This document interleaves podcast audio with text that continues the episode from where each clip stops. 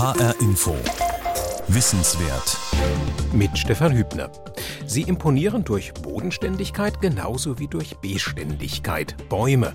Kein Wunder, dass der Wald beliebt ist als Kontrastprogramm zur Hektik des Alltags. Doch bei genauem Hinsehen sind Wälder durchaus dynamisch. Zum einen erobern Wälder verlorenes Terrain rasch wieder zurück, etwa wenn Äcker in Waldnähe dauerhaft ungenutzt bleiben. Auch wenn Baustellen mitten in der Stadt lange brach liegen, sprießen dort bald junge Bäume. Zum anderen können Stürme große Waldflächen regelrecht platt machen. Doch selbst wenn anschließend keine jungen Bäume nachgepflanzt werden, sprießt bald wieder neuer Wald. Dass sich unsere Wälder künftig verändern, ist ohnehin zu erwarten, wegen des Klimawandels und durch die Globalisierung. Dabei geht es nicht nur um Baumarten, die ursprünglich in anderen Erdteilen heimisch waren. Mit Waren aus aller Welt können auch Organismen zu uns kommen, die einheimische Arten attackieren. Wald im Wandel. So ist die heutige Ausgabe von HR Info Wissenswert überschrieben. Hören Sie eine Sendung von Dimut Klerner. Mitten im Wald eine Art Baugerüst, zusammengesetzt aus Metallstangen und Gitterrosten. Auf neun Türme gestützt führt hier ein Weg 70 Meter weit durch die Baumkronen. Zu den Wissenschaftlern, die das geplant haben, gehört Dr. Dietrich Hertel. Er arbeitet in der Abteilung Pflanzenökologie und Ökosystemforschung an der Universität Göttingen. Teuer bei der Errichtung des Kronpfads war dass wir hier verzichten mussten auf traditionelle Betonfundamente unter den Türmen, weil wir sonst quasi ein Drittel der ganzen Bodenfläche mit Betonfundamenten zugekleistert hätten. Das hätte den Tod von vielen der Bäume verursacht. Und deswegen sind diese Türme nur mit Drahtseilen befestigt und mit etwa zwei bis drei Meter tiefen Metallankern in das Kalkgestein festgebohrt und so verzurrt. Sehr stabil, da wackelt nichts, auch wenn ein frischer Wind weht. Und der Wald ist intakt geblieben, ein junger Wald. Dicke alte Bäume gibt es hier noch nicht, aber viele verschiedenartige. Hier lassen sich neun verschiedene Baumarten studieren. So, hier stehen wir jetzt an einer Stelle, wo wir Eschen um uns herum hier wachsen sehen. Wir haben erst vor kurzer Zeit hier das ganze Gelände kartieren lassen und haben das verbunden mit Untersuchungen, die vielleicht erklären können, warum an welchen Stellen genau welche Baumarten stehen. Es ist nämlich sehr auffällig, dass anspruchsvollere Arten, die also sehr hohen Anspruch an die Wasserversorgung haben, nur an den Stellen vorkommen, wo der Mineralboden tiefgründiger ist, wo mehr Wasser gespeichert werden kann im Boden, während anspruchslosere Arten, dazu zählen zum Beispiel Feldahorn und Hainbuche, aber auch die Robinien, die kommen tatsächlich an Stellen vor, wo wir weniger als 10 cm Mineralboden hier auf dem Kalkgestein haben, wo also anspruchsvolle Arten nicht mehr wachsen können. Und zu diesen zählt zum Beispiel hier die Esche oder auch Spitz- und Bergahorn. Die kommen nur hier im Gelände an Stellen vor, wo der Mineralboden tiefgründiger ist und die Wasserspeicherung größer ist als an den flachgründigen Stellen. Was zu der Frage führt, wie die verschiedenartigen Bäume dahin gekommen sind, wie dieser Wald überhaupt entstanden ist. Wir wissen sehr, sehr wenig, da gibt es wenig Unterlagen dazu. Allerdings kann man im Internet finden ein Luftbild der Gegend hier aus dem Jahr 1943 und auf dem kann man erkennen, dass wo wir hier stehen und wo der Kronenpfad gebaut wurde, noch gar kein Wald stand, sondern das war Acker und Wiese zu diesem Zeitpunkt, sodass wir also zumindest mal sagen können, dass der Wald, der hier steht, ja höchstens vielleicht 60 Jahre ungefähr alt sein kann und von Natur aus dort entstanden ist. Sieht ja alles ziemlich durcheinander hier aus, also der ist nicht gepflanzt worden, sondern es kommen junge Bäume, die das nicht benutzte Land besiedeln, aufwachsen, immer älter und älter werden. Am Anfang kommen solche Baumarten, die eben sehr schnellwüchsig sind, jetzt wie hier zum Beispiel die Robinie und erst später kommen dann diejenigen Baumarten, die in dieser Sukzession eher zum Schluss kommen und die Eigenschaft haben, solche Baumarten wie Birke oder so zu verdrängen. Sukzession, das ist die natürliche Abfolge, in der verschiedene Pflanzenarten einen neuen Lebensraum erobern. Eine schrittweise, sukzessive Entwicklung. In Mitteleuropa gehören meist Birken zu den ersten Bäumen, die sich von Natur aus ansiedeln. Solche Bäume werden auch Pionierbäume genannt. Zitterpappel und Robinie zum Beispiel können ebenfalls Pionierbäume sein. Sie brauchen alle sehr viel Licht und werden nicht so groß wie typische Waldbäume. Auf lange Sicht haben sie deshalb keine Chance gegen Ahornesche und Buche. In dem jungen Wald um den Göttinger Baumkronenpfad sind die Pionierbäume schon größtenteils verschwunden. Langfristig wäre zu erwarten, dass sich der Wald zu einem Buchenwald entwickelt. Interessanterweise haben wir bisher noch keinerlei Buchen hier gefunden, obwohl wir hier drüben auf einen Buchenwald gucken können. In der Luftlinie ist dieser Buchenwald nur ein paar hundert Meter entfernt. Doch für Buchen ist das weit. Die Buche verbreitet sich über Früchte, die Bucheckern heißen. Anders als die Früchte von Ahorn, Esche und Hainbuche haben Bucheckern keine Flügel, die als Propeller taugen. Wie Kastanien und Eicheln sind sie auch viel zu schwer, um sich einfach vom Wind davontragen zu lassen. Wie also sind solche schweren Früchte unterwegs? Professor Christian Ammer von der Fakultät für Forstwissenschaften und Waldökologie der Universität Göttingen erklärt das am Beispiel der Eicheln. Die einzige Option ist, durch Tiere verbreitet zu werden, was gar nicht mal so uneffektiv ist. Also gerade bei der Eichel zum Beispiel, der Eichelheer spielt da eine große Rolle, der wirklich ein intelligenter Vogel zu sein scheint, weil er offenbar schon vorher weiß, wo er hinfliegt. Wenn er nämlich nur eine kurze Strecke fliegt, dann nimmt er nur eine Eichel mit. Er muss also schon vorher wissen, wohin er fliegt. Wenn er nämlich weiterfliegt, dann steckt er sich bis zu sechs Eicheln in den Schlund. Er kann die so reinstopfen und dann die letzte nimmt er in den Schnabel und fliegt dann eben 100 oder 200 Meter weiter weg und verbuddelt die Eiche da, wo er sie dann im Winter wiederfinden will. Aber er vergisst eben auch vieles. Und dann wächst im Frühling ein Eichensämling aus der vergrabenen Eichel. Im Herbst sammelt der Eichelherr eifrig Futtervorräte für den Winter. Manche Eicheln verschleppt er kilometerweit, bevor er sie versteckt. Und aus denen, die er nicht wiederfindet, können neue Eichen wachsen. Doch zurück zu den Bucheckern. Sie profitieren nur selten vom Transportservice der Eichelherr. Bucheckern werden von anderen Tieren verschleppt. Manchmal sind das andere Vögel oder Eichhörnchen und sehr oft sind es Mäuse. Und das hat dazu geführt, dass viele Leute sagen, die sich mit der Waldentwicklung und Waldgeschichte beschäftigen, dass die Buche wahrscheinlich sich ohne die Hilfe des Menschen gar nicht so schnell nach der Eiszeit in Mitteleuropa hätte verbreiten können. Sonst, wenn man nämlich rechnen würde, also es ist ein Wald und dann bis der mal blüht und Früchte hat, vergehen ja ein paar Jahrzehnte, dann fallen da Bucheirren runter, dann muss man eine Maus haben, die das weiterbringt, vielleicht 50 Meter.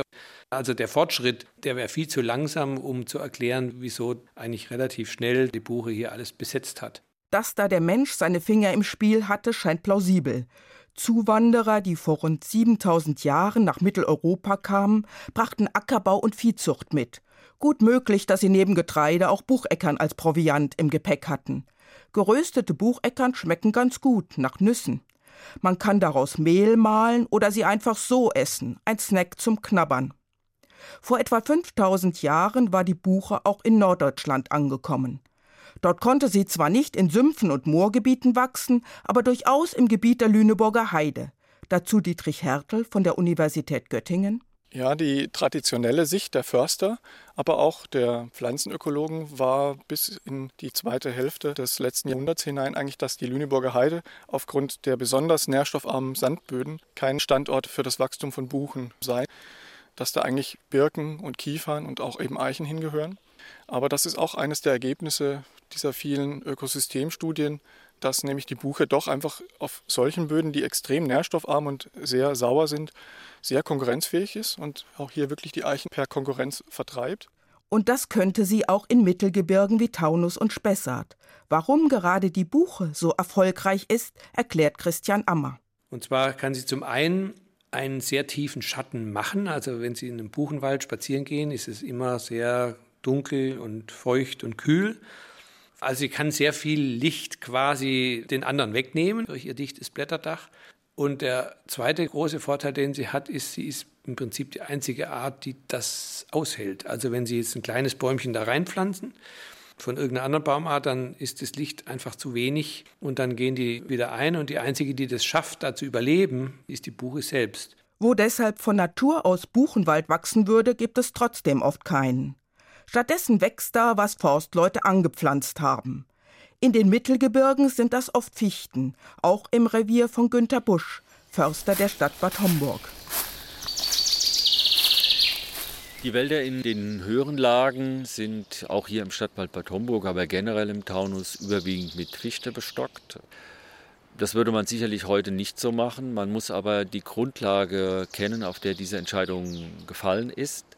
Dort in diesen höheren Lagen waren die Wälder über Jahrhunderte so übernutzt, dass man mit Versuchen, dort mit Buche und Eiche eine Wiederbewaldung vorzunehmen, gescheitert ist. Das heißt, auch die Böden waren so übernutzt, dass die anspruchsvolleren Buchen und Eichen nicht mehr gedeihen konnten. Fichten haben auch den Vorteil, dass sie etwa doppelt so schnell wachsen wie Buchen.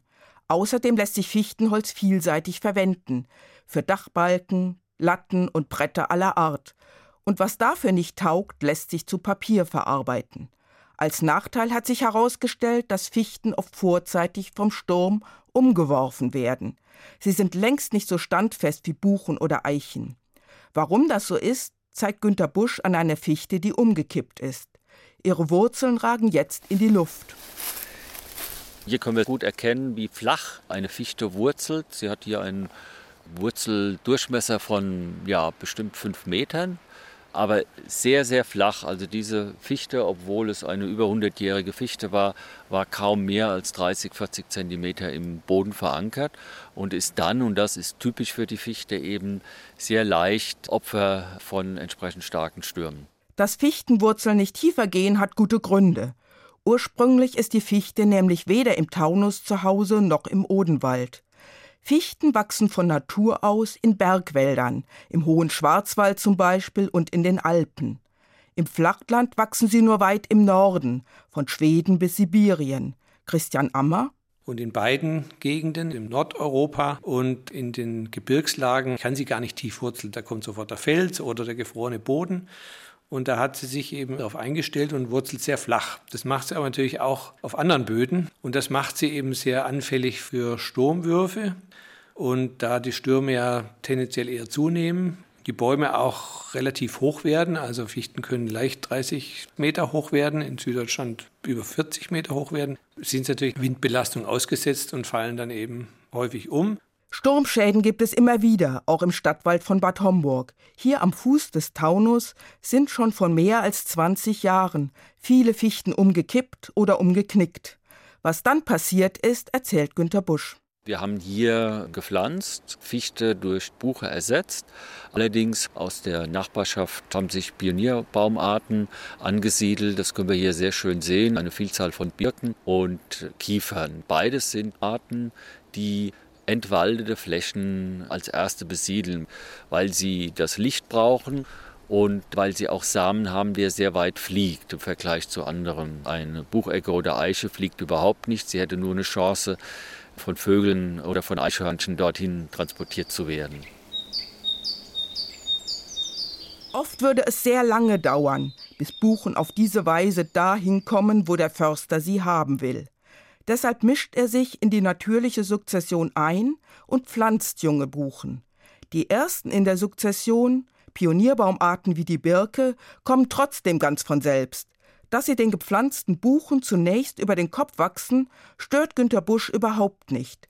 Früher waren Förster nicht so tolerant. In der Tat, so in den 50er, 60ern des vergangenen Jahrhunderts oder bis in die 70er Jahre hat man sehr häufig Nadelholz aufgeforstet und hat dann die komplette Konkurrenzflora entnommen, hat gesagt, okay, die behindern den Aufwuchs der gepflanzten Bäume.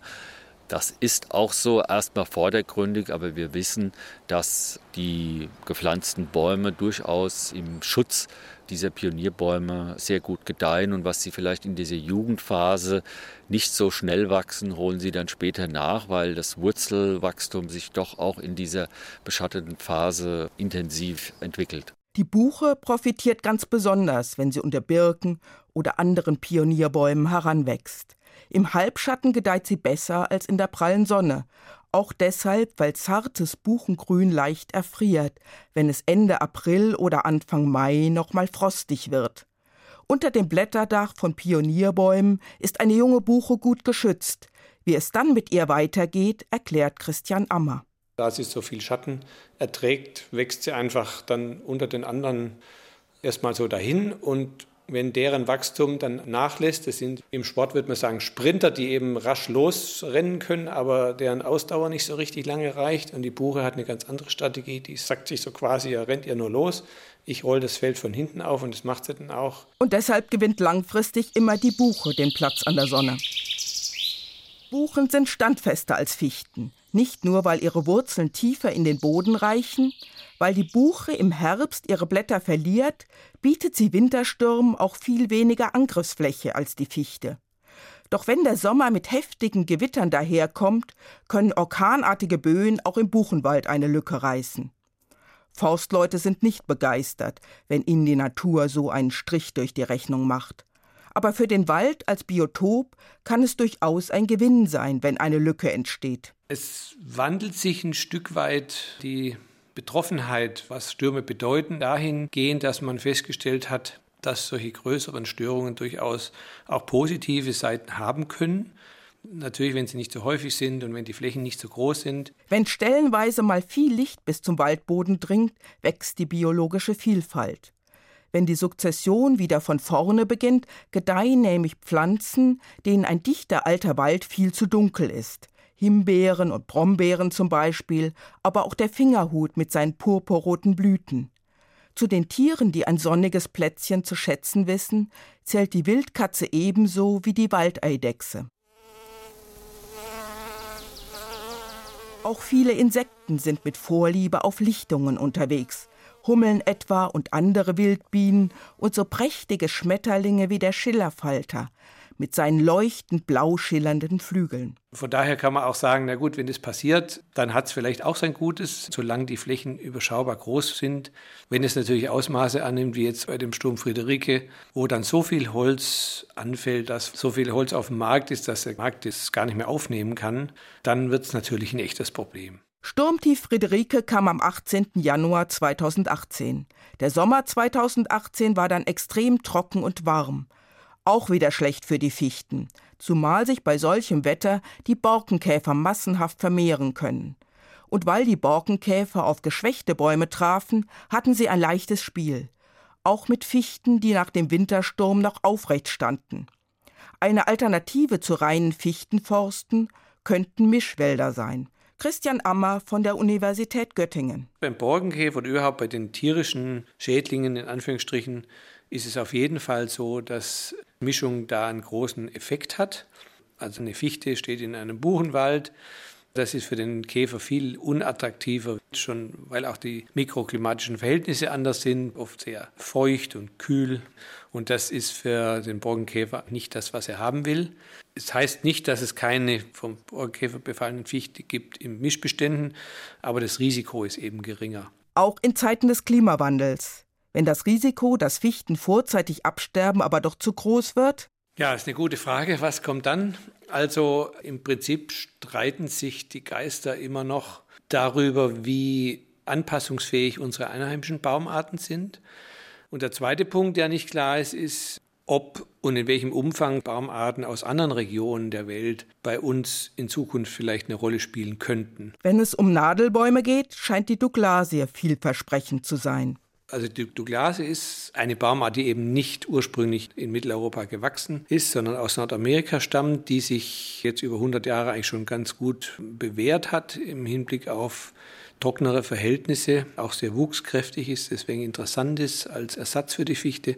Und wir machen einen großen Versuch zu der, weil wir mal sehen wollen, wäre das vielleicht eine Baumart, die wir sinnvoll mischen können mit einer Art, die vielleicht aus Naturschutzgründen interessanter ist, aber wirtschaftlich nicht so bedeutsam. Also eine einheimische Baumart wie Eiche oder Buche mit der Douglasie kombinieren.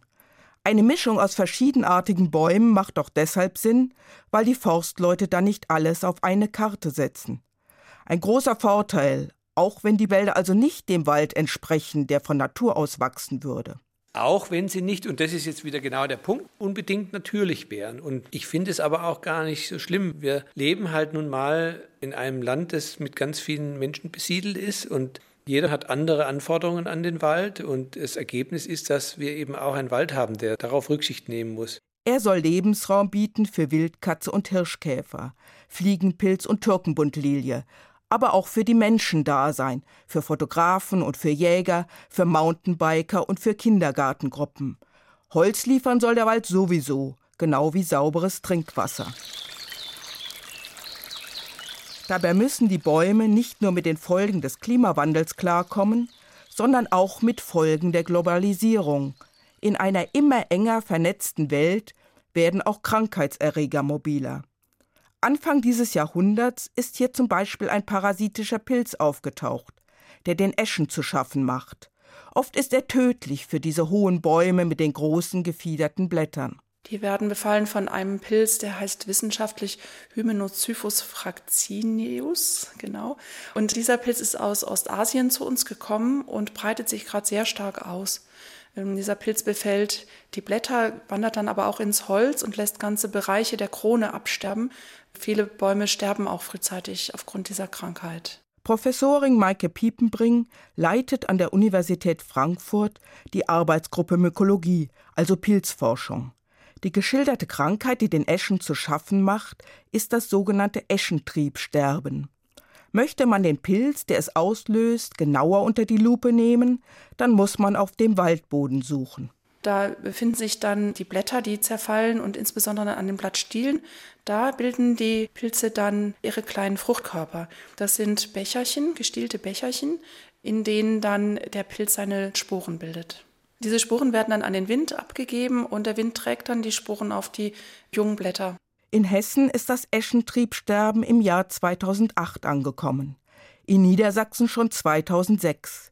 Professor Wolfgang Schmidt von der Forstbotanik an der Universität Göttingen beobachtet den Verlauf dieser Pilzkrankheit.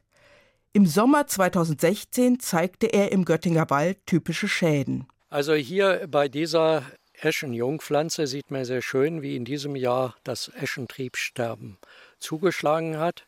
Hier an der Spitze hat man noch ein Blattwirtel, wo jetzt die Blätter trocken herunterhängen. Die sehen so wie Tabak aus.